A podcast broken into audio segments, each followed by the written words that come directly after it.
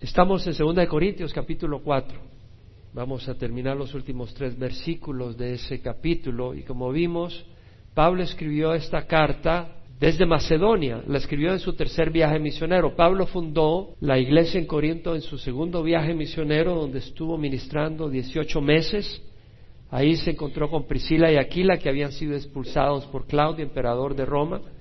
En ese tiempo había expulsado a los judíos y Priscila y Aquila llegaron a, Corinto y cuando Pablo llegó, ellos eh, construían tiendas, hacían tiendas, Pablo se unió a ellos en ese oficio para mantenerse mientras predicaba el Evangelio, le ministró a Priscila y Aquila, como hemos dicho, y luego fueron compañeros de ministerio, luego llegó Timoteo, llegó Silas, o silvanos a Corinto y le ayudaron a Pablo y con la ofrenda que traían de Macedonia y otros lugares le permitieron a Pablo ministrar tiempo completo el Evangelio. Eso fue el segundo viaje misionero cuando Pablo fundó la iglesia. En el tercer viaje misionero Pablo llegó a, Éfeso, que es lo que es Turquía, en lo que es la costa occidental de Turquía, y desde ahí escribió, bueno, primero escribió una carta que se perdió y luego escribió Primera de Corintios, que es la segunda carta, y como hemos visto esa carta Pablo resuelve y trata asuntos, irregularidades, problemas, así como también responde a preguntas que tenía la iglesia en Corinto. Después de la primera carta de Corintios, primera de Corintios, que como hemos dicho es la segunda carta, Pablo hace un viaje, una visita por los problemas continuaban en Corinto, una visita un poco difícil, y luego escribe otra carta que es su tercera carta, es una carta que se ha perdido, la manda por manos de Tito, y en esa carta escrita con mucha tristeza, con mucha severidad, dolor, pero con mucha compasión también y espíritu pastoral, Pablo hace llamado a correcciones y Pablo tiene que huir después de eso de Éfeso porque tenemos el tumulto de los plateros, donde la gente que estaba produciendo esos ídolos de plata, la diosa Diana, se enojaron cuando vieron de que su negocio se había ido para abajo debido a que muchos estaban dejando la idolatría. Entonces se hace un tumulto, Pablo tiene que salir corriendo de Éfeso y decide no ir directamente a Corinto, porque obviamente quería saber primero si la carta que había enviado, su tercera carta, había tenido alguna respuesta positiva.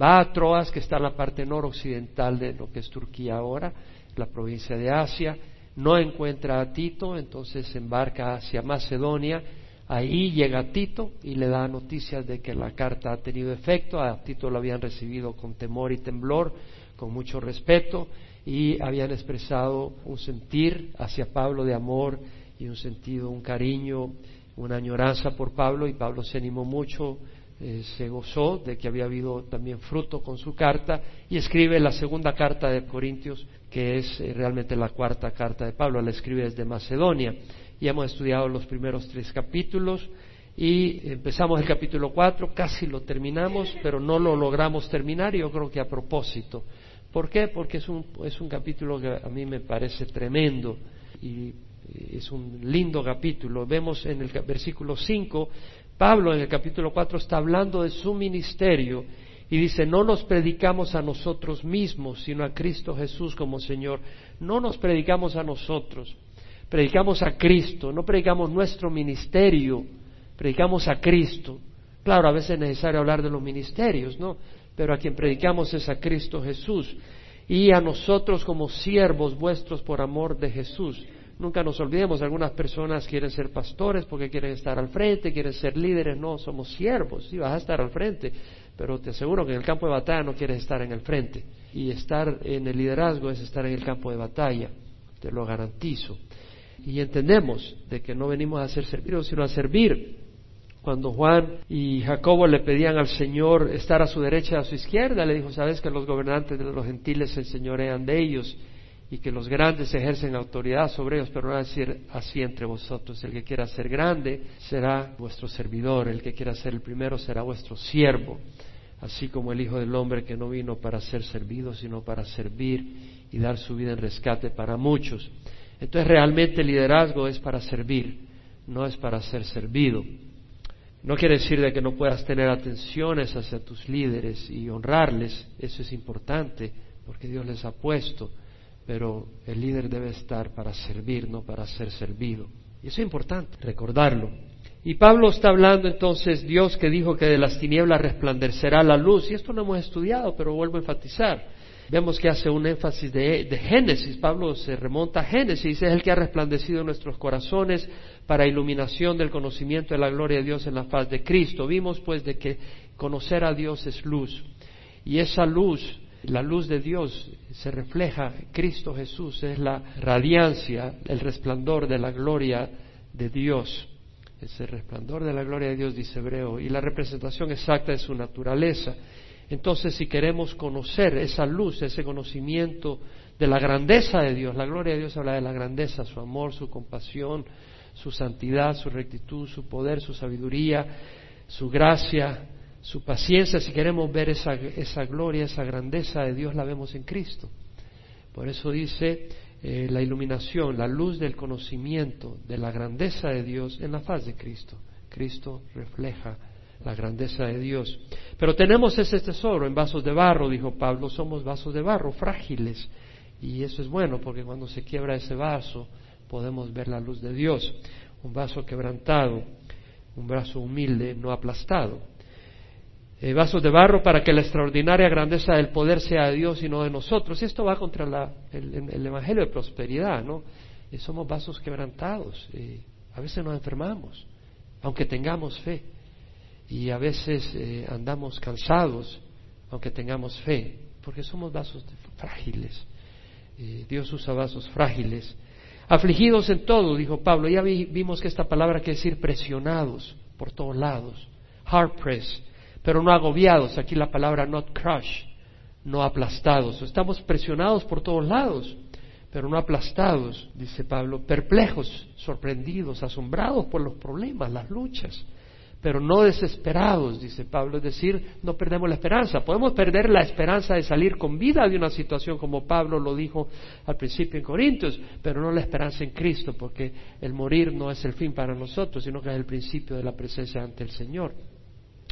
Y luego dice Pablo, perseguidos pero no abandonados, vamos a ser perseguidos, y eso quiere decir hostigados muchas veces, maltratados, pero no abandonados, y eso es bueno recordar que Dios nunca nos abandona. Qué bueno, ¿verdad? Nos pueden abandonar muchas personas, hasta los seres más cercanos nos pueden abandonar. A Jesús le abandonó todo el mundo, pero Él fue abandonado para que nosotros nunca seamos abandonados por Dios. El Padre abandonó a Jesucristo en la cruz para que nosotros nunca seamos abandonados. Nos pueden abandonar las personas más cercanas a nosotros. Nunca pongas toda tu esperanza. Espera bien de las personas, nunca pienses mal de las personas.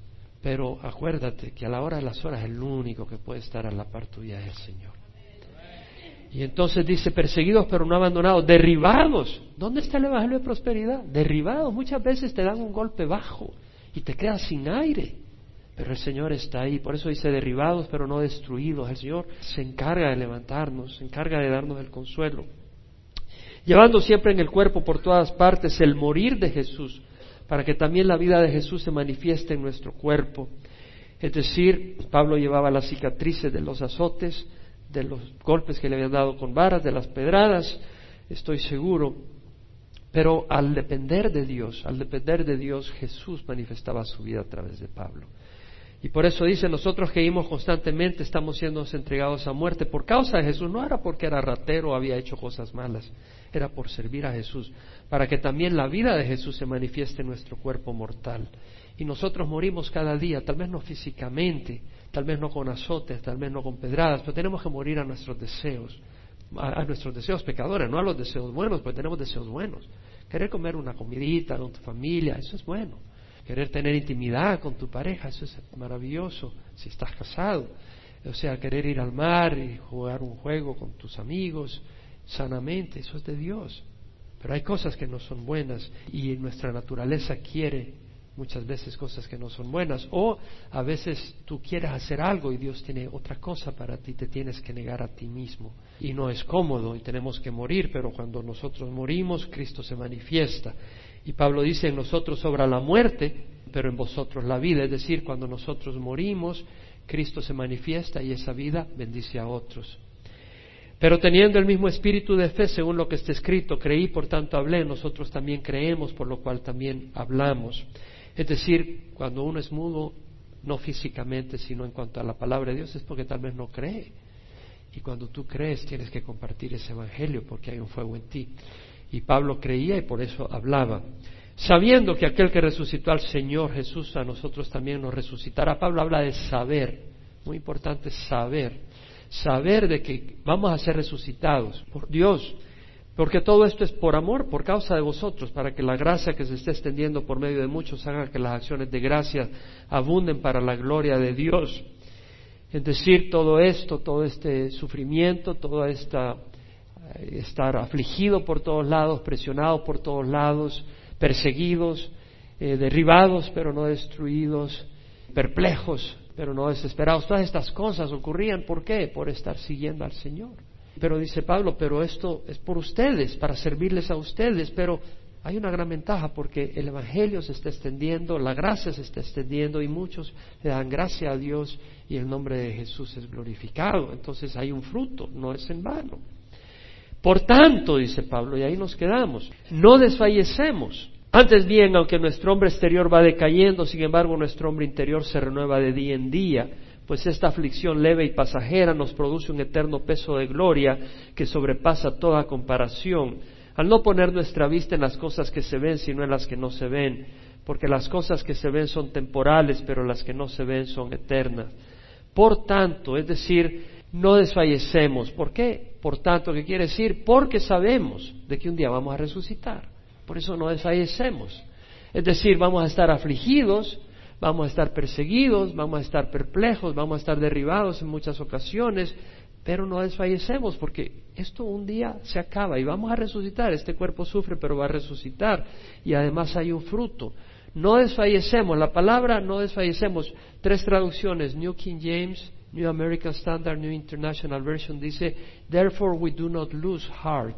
Por lo tanto, no desmayamos, no nos descorazonamos, no nos desalentamos, afligidos, presionados por todos lados, perplejos, sorprendidos y asombrados, perseguidos, acosados, hostigados, provocados, derribados, golpes que nos tumban temporalmente, pero no desmayamos. ¿Por qué no desmayamos? Porque no es en vano.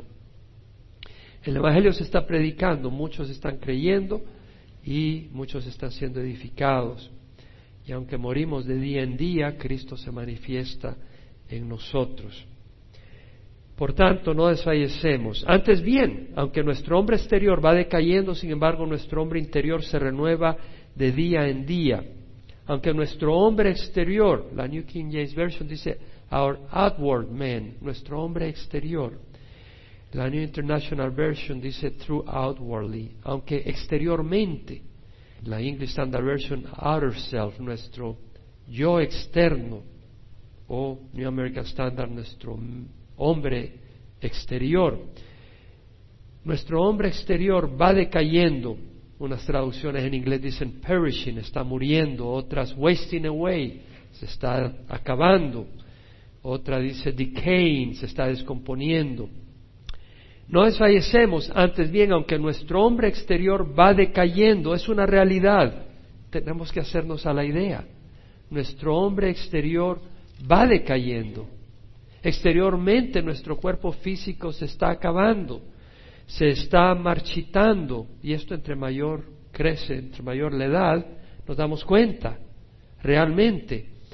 Eh, se está desgastando, se está consumiendo, se está descomponiendo. Realmente yo personalmente he visto en los últimos tres años mi cuerpo se ha deteriorado mucho más de lo que estaba hace tres años. He tenido algunas aflicciones físicas, ahora cuando me agacho para pararme tengo que agarrarme de algo para pararme. De veras, si estoy unos cinco minutos de rodillas para levantarme tengo que asistirme de algo. Y digo, híjole Señor, de veras que me estoy acabando. y el hombre exterior se está decayendo, dice Pablo, y bueno, a veces uno cuando ve todas estas cosas puede empezar a desanimarse y decir, no, me tengo que protegerme un poco, salvar un poco mi pellejo, porque estás ocupado, trabajando duro, horas largas y encima te involucras en el ministerio y te empieza tu salud a gastarse. Bueno, tienes que decidir cuál es tu meta, cuáles son tus prioridades. La obsesión del cristiano, del siervo de Dios, no es cómo vivir más años, esa es la obsesión hoy en la sociedad, cómo evitar envejecer. ¿Se dan cuenta? Pomadas, cirugía plástica, pero tarde o temprano te van a salir las arrugas. O a veces una obsesión por tener un cuerpo atlético. O las mujeres una figura que deslumbre a los demás. O a veces los hombres quieren tener una figura que deslumbre a las mujeres, aunque hoy en día hasta otros hombres, desgraciadamente, así está la confusión. Pero es idolatría. Hay personas que pasan obsesionadamente leyendo sobre nutrición. Y no te digo de que no hagas ejercicio, yo hago ejercicio. Y no te digo que no comas saludablemente. Si comes puro cueritos en la mañana, en la tarde, en la noche, te va a dar un ataque al corazón por tanto colesterol. Tienes que ser sabio, pero no se vuelva tu obsesión, ¿verdad? Hay unas personas que están buscando tanto evitar todo riesgo de salud que no pueden servir al Señor porque están obsesionados. Nuestra obsesión debe ser obedecer y agradar a Cristo y glorificar su nombre. Y seguir a Cristo es un llamado radical, contrario al mundo, y te puede llevar a una vida llena de presiones. Ayer hablaba con un pastor misionero que acaba de venir de Centroamérica, vino a la conferencia de misiones que va a haber en enero y me dice, es fácil ser pastor, me dice. Le digo, sí, no es para los de corazón débil. Realmente hay presiones en el pastorado. Sí, hay, hay presiones. A veces hay malentendidos. A veces hay maltratos en el ministerio, ¿no? Que sea, aunque no seas pastor. A veces hay persecuciones, a veces hay desvelos, a veces hay agotamientos, estás sirviendo, trabajos, angustias, dificultades que pueden afectar tu salud física. Pero si es por la obra de Dios, Dios te va a recompensar. Tiene que haber un costo para seguir al Señor. De todas maneras, nadie ha encontrado la fuente de la juventud. Que tarde o temprano te vas a envejecer y te vas a morir. Te vas a desgastar. Y mejor desgastarse sirviendo a Dios en una vida corta que alargar tu vida unos cuantos años, pero sirviendo los placeres del mundo y luego heredar el infierno eternamente.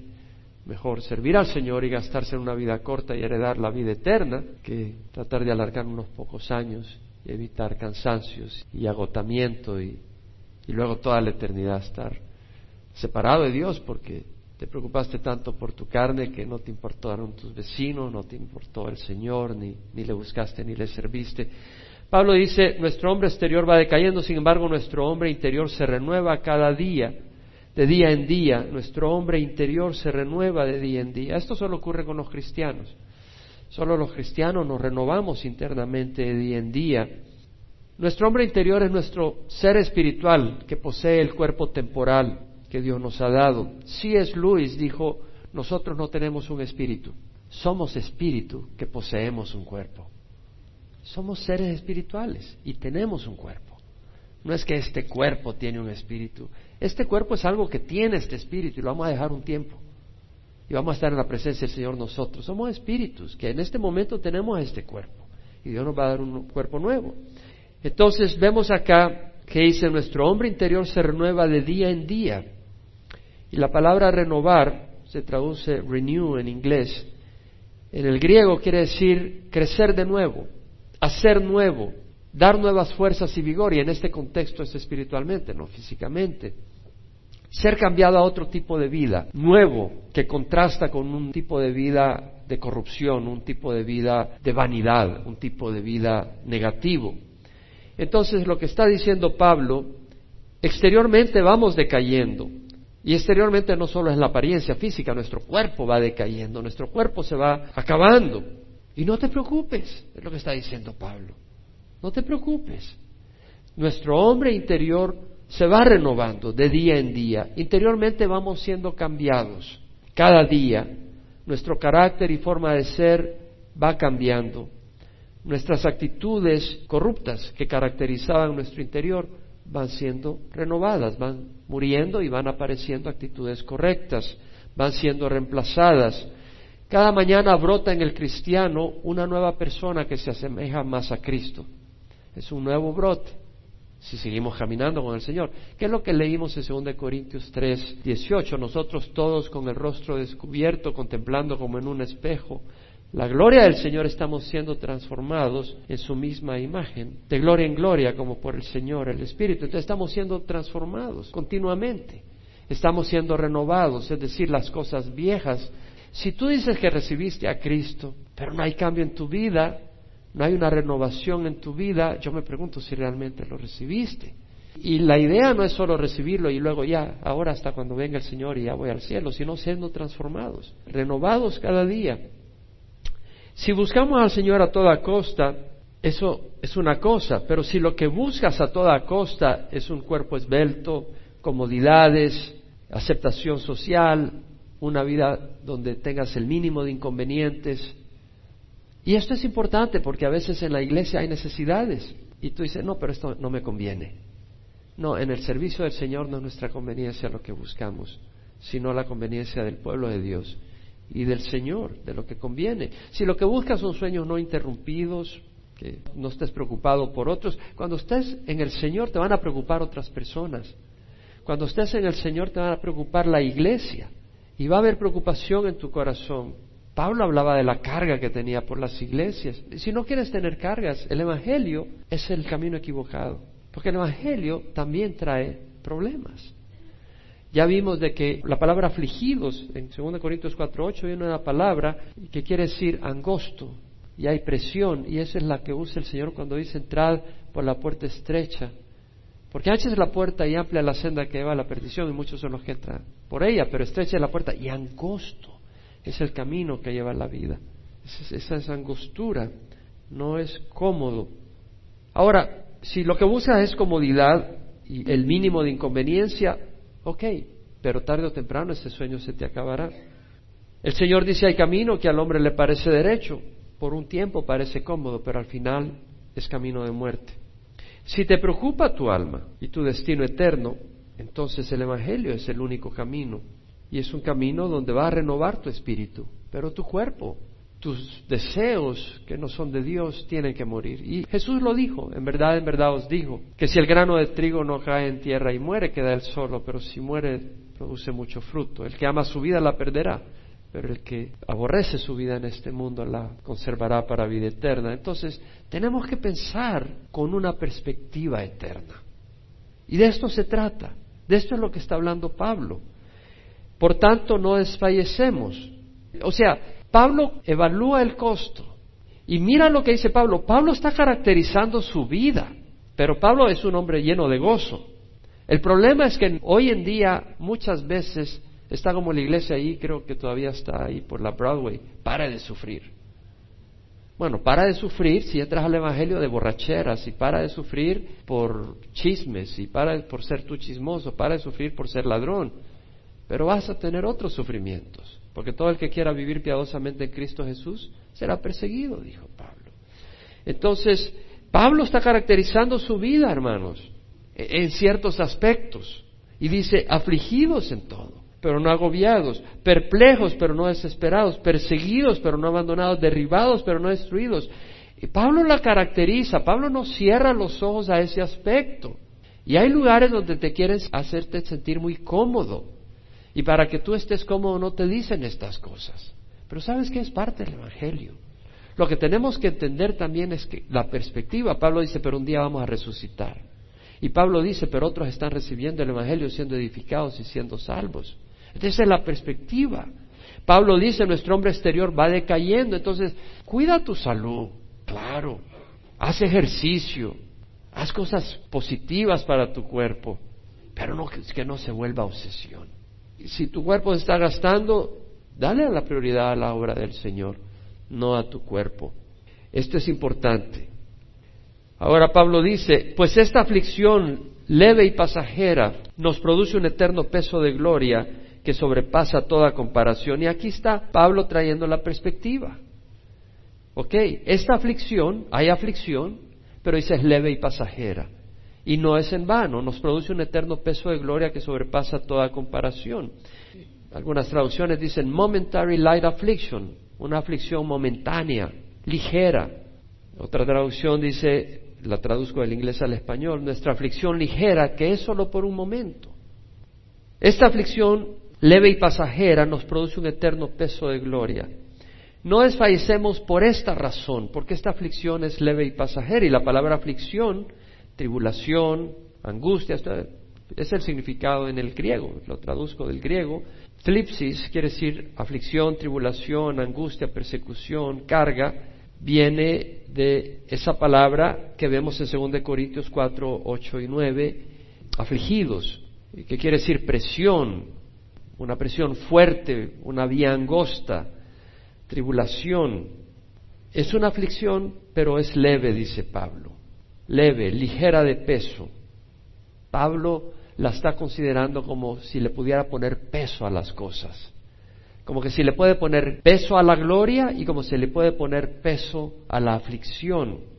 Nos produce un eterno peso de gloria que produce toda comparación. Y, y voy a explicar por qué usa la palabra peso en un segundo.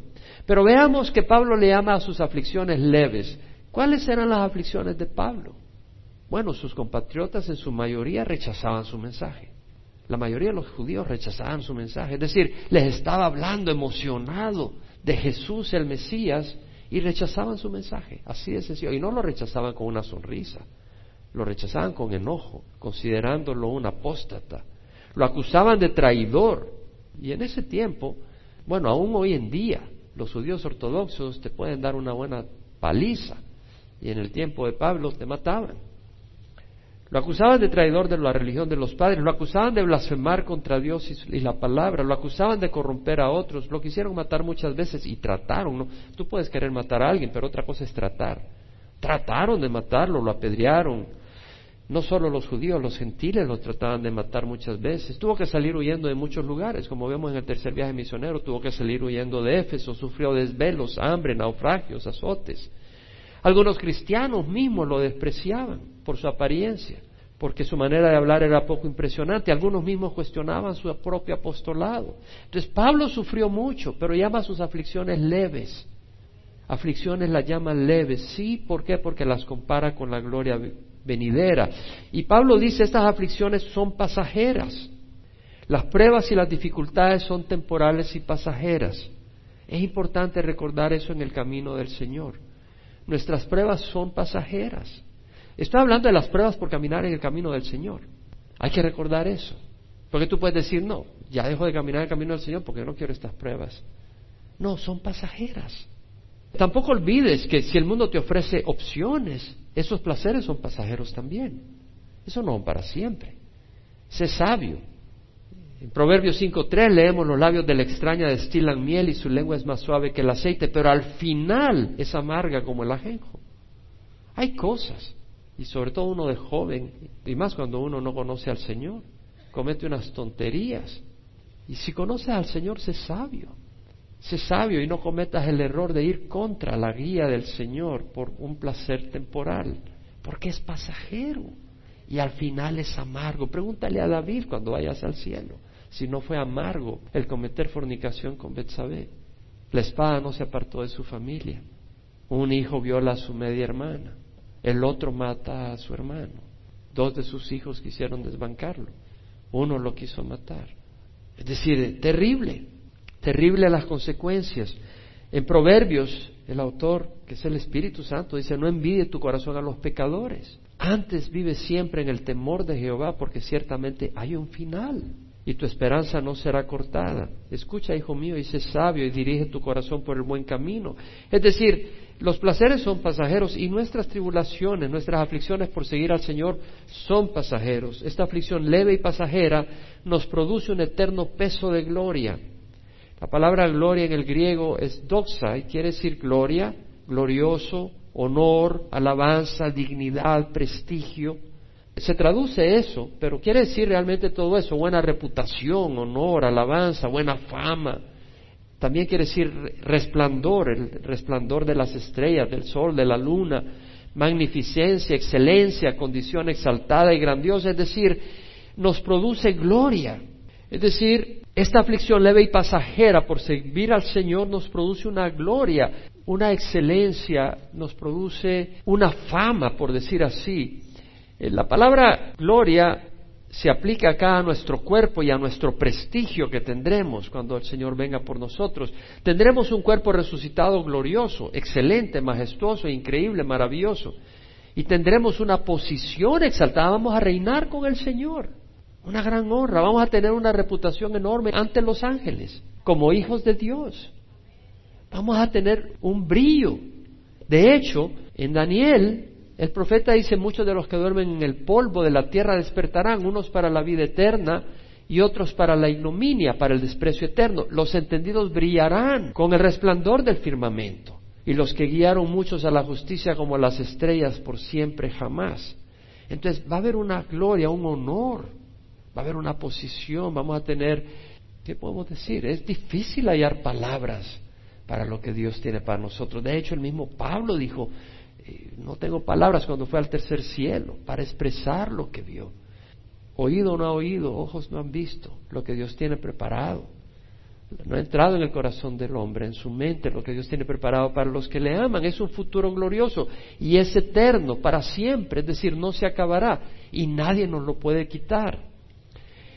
¿De dónde sacó Pablo la palabra peso? Preparando el estudio pude darme cuenta de dónde. Y es que, ¿se acuerdan cuando hemos estudiado en Salmos la palabra gloria, el kabod, en el hebreo, quiere decir peso, literalmente? De manera de que en el hebreo eh, se traduce gloria, honor también, glorioso, gloriosamente, honorablemente, la palabra kabod, y su significado literal es pesadez, peso, pero figurativamente significa gloria, honor, esplendor, abundancia, riquezas, igual que en el griego. Pero vemos de dónde saca Pablo la palabra peso. Este es el sentido literal en el hebreo, pesadez. Y es como que Pablo dice, bueno, cuando una persona tiene muchas riquezas, o es como que si pudiera pesar su riqueza, como que pudiera, o una persona tiene una gran fama, como que pudieras pesar su fama, ese hombre pesa, su fama pesa. No, ese tiene una fama liviana, cualquier viento se la vuela. Es decir, está hablando de sustancia, de... y Pablo está diciendo, tendremos una gloria que tiene un peso. Ahora, si la condición gloriosa que vamos a heredar se midiera por peso, dice Pablo, sobrepasa toda comparación, es decir, no hay nada que la compare. Ni siquiera el peso de los sufrimientos, si pesas el sufrimiento y las aflicciones por el Evangelio. Tal vez estás en una situación donde no quieres estar. Y el Señor dice, ay, te quiero. Y tú no quieres estar en esa situación. Y sientes el fuego, sientes la presión, sientes la carga.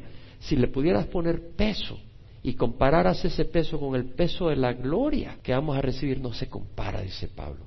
Es decir, imagínate una de esas básculas donde pesan los camiones y llevas a un elefante, ahí lo pesas, ah, dos toneladas. Y luego llevas una mosca, pues ni se mueve la báscula, no, no se mueve, no hay comparación. Y eso es lo que está diciendo Pablo, no hay comparación. Ahora Pablo dice cuál es la clave. Al no poner nuestra vista en las cosas que se ven, sino en las que no se ven. Porque las que se ven son temporales, pero las que no se ven son eternas.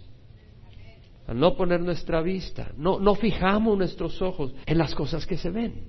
Pero esta sociedad es lo que ves, afectados por lo que vemos.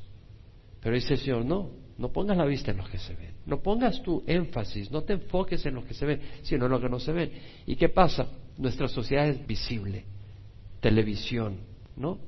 Videos, anuncios. Todo el día está bombardeado. O personas, su manera de vestir, proyectas un mensaje. Carlos, todo proyecta un mensaje con lo que ves. ¿Y cómo vas a contrarrestar esto? Tienes que poner la vista en lo que no se ve. ¿Cómo? Estudiando la palabra, meditando la palabra, congregándote como congregación, conociendo la palabra, enfatizando. Debemos de tener el hábito de alimentar nuestra fe con la palabra, de lo contrario tribulaciones y aflicciones y atractivos nos absorberán y nos vuelven inútiles. Vamos a quedarnos en el capítulo 5, versículo 1. Y Pablo dice, porque sabemos que si la tienda terrenal que es nuestra morada es destruida, tenemos de Dios un edificio, una casa no hecha por manos, eterna en los cielos. Voy a elaborar en este versículo y no voy a continuar más allá para dejar el resto para la siguiente semana. No me quiero extender más. Pero Pablo dice acá, sabemos, una vez más, sabemos. Es importante saber. O sea, dijo mi pueblo perece por falta de conocimiento. La palabra de Dios es importante, sabemos, es importante saber estas cosas para perseverar, por eso venimos a estudiar la palabra para perseverar en medio de dificultades, obstáculos y distracciones. Las tradiciones y los ritos te pueden servir para encubrir tu estilo de vida egoísta, para encubrir un vacío, para encubrir una vida injusta y dándote apariencia de un hombre o una mujer religiosa y piadosa. ¿Quién sabe eso? Los que venimos de la tradición sabemos de que tú puedes observar tradiciones pero vives una vida egoísta y aparentemente muy moral y vas a la iglesia, puedes ir a misa todas las mañanas, pero con eso ya te justificas para hacer lo que quieras realmente. Pero eso no es conocimiento de Dios. La revelación de Dios, su luz, su verdad, sus promesas, ellas iluminan el alma y son capaces de fortalecernos en el camino. Y por eso Pablo vuelve a decir, sabemos. En el versículo 14 del capítulo 4 dice, sabiendo. Y acá en el versículo 1 del capítulo 5, sabemos que si la tienda temporal que es nuestra morada es destruida, tenemos de Dios un edificio, una casa no hecha por manos eternas en los cielos. Tienda temporal Terrenal, que es nuestra morada, es destruida. Terrenal quiere decir terrestre, es decir, que está en la tierra. A eso se refiere, no de tierra, sino que una tienda que está aquí en la tierra, porque va a hablar de la tienda celestial. Y no de la tienda, sino del edificio celestial. Pablo usa palabras específicas y aquí está hablando de tienda terrenal. Una tienda no es un edificio, es algo portátil. Y está hablando terrenal, está hablando de este sistema, de este planeta ahora. Esta tienda terrenal que es nuestra morada, y la palabra morada, bueno, la palabra tienda es tabernáculo, se traduce tabernáculo en la King James Version, skenos en el griego, y quiere decir tienda como la de los nómadas en el desierto, como la que usamos para ir a acampar. Es algo que tú la desmantelas y te mueves de un lado al otro. ¿Qué es nuestra morada? Y la palabra morada es el lugar de habitación, es, decir, somos espíritu que habitamos en esta tierra, tenemos esta tienda, este cuerpo, pero es terrenal, es de esta tierra, es nuestra morada, ahí habita nuestro espíritu. Pero luego dice, si es destruida, y va a ser destruida, tenemos de Dios un edificio, una casa no hecha por manos, y la palabra casa ahí es morada, la misma palabra donde usa morada anteriormente, en el mismo versículo. Y la palabra edificio está hablando de edificar. La palabra en el griego quiere edificar, edificio, construcción. Está hablando de que tenemos de Dios un edificio. Cambiamos esta tienda portátil, temporal, por un edificio. Pero ese edificio es de Dios. El hombre puede hacer mansiones grandes y maravillosas. Yo voy a Newport Beach y veo unas mansiones enormes. Pero Dios puede hacer algo mejor. De hecho, nuestro cuerpo físico es mucho superior que cualquier mansión en Newport Beach. La complejidad, la exquisitez del diseño es increíble. Y si nuestro cuerpo temporal es superior a cualquier mansión de Newport Beach, ¿cuánto lo será nuestro cuerpo espiritual celestial que Dios nos va a dar? Va a ser muy superior. Perspectiva, tenemos que tener perspectiva. Y es una mansión eterna y es en los cielos. La morada actual es tienda, es temporal, es terrestre. Tendremos una mansión permanente, celestial. El astronauta James Irwin del Apolo 15, cuando vio la Tierra desde la Luna, tuvo una experiencia espiritual ese hombre. Vio la Tierra, vio las nubes que se miraban, el color azul, algo hermoso. Y ese hombre cuando regresó fue un tremendo proponente del creacionismo, un cristiano revolucionado tuvo una, una experiencia tremenda. Si el cielo actual es maravilloso, si la tierra actual es maravillosa, ¿cuánto más lo será la futura eterna, donde Dios mismo va a habitar? Estaba leyendo, ¿saben ustedes de que están planeando hacer un viaje a Marte con gente? Y son más de cien mil personas las que se han apuntado para poder ir. Pero ¿sabe usted que solo es un one-way ticket? En serio, solo es un tiquete de ida, no es de regreso. No tienen la manera. Y ya hay más de cien mil personas que quieren ser candidatos para ir, en serio. Yo cuando leí eso dije, están locos. Porque van a establecer una colonia en Marte. Quieren establecer una colonia. Entonces, van a mandar un grupo y luego van a mandar otro grupo, pero es one way ticket. Y pienso, bueno, ellos están dispuestos a arriesgar sus vidas para salir de este mundo.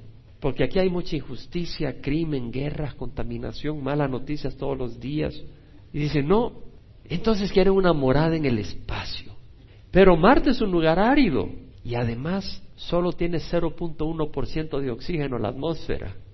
No hay agua, por lo menos en la superficie, no hay vegetación, ni hay ozonósfera que te proteja de los rayos ultravioleta. Y nuestros cuerpos no están diseñados para el firmamento presente. Nos morimos y vamos a Marte sin un vestido especial, protección. Muchos aspiran a ir a Marte, aunque su cuerpo no está diseñado para Marte. Por supuesto, tendrán ahí un edificio donde puedan estar ahí, todos ahí, trabados, por decir así. Pienso yo que muchos aspiran a ir al cielo también, pero no tendrán un cuerpo diseñado para el cielo. Imagínate ir a Marte sin un cuerpo, sin un equipo para vivir en Marte. Y hay muchos que creen que van a ir al cielo, pero no tienen un cuerpo diseñado, ni lo van a tener porque no van a resucitar con Jesucristo cuando venga por su iglesia. Ellos van a resucitar al final de los mil años y van a tener un cuerpo no diseñado para el cielo, sino para el infierno. Pero nosotros vamos a tener un cuerpo diseñado para el cielo. Muchos quieren ir a Marte para escapar de este mundo de maldad, para empezar de nuevo una vida nueva, pero cada persona que va ahí ya lleva ese mundo de maldad en sí mismo. Van a colonizar Marte, pero van a enviar la misma maldad que está acá, porque la semilla está allá. Pero en el cielo nuevo no va a haber maldad. Y vamos a tener un cuerpo transformado, donde no va a tener deseos malos, donde no va a haber vestigio de maldad en ese cuerpo. Y vamos a estar en un nuevo cielo y una nueva tierra, donde no va a haber pecado, donde no va a haber injusticia.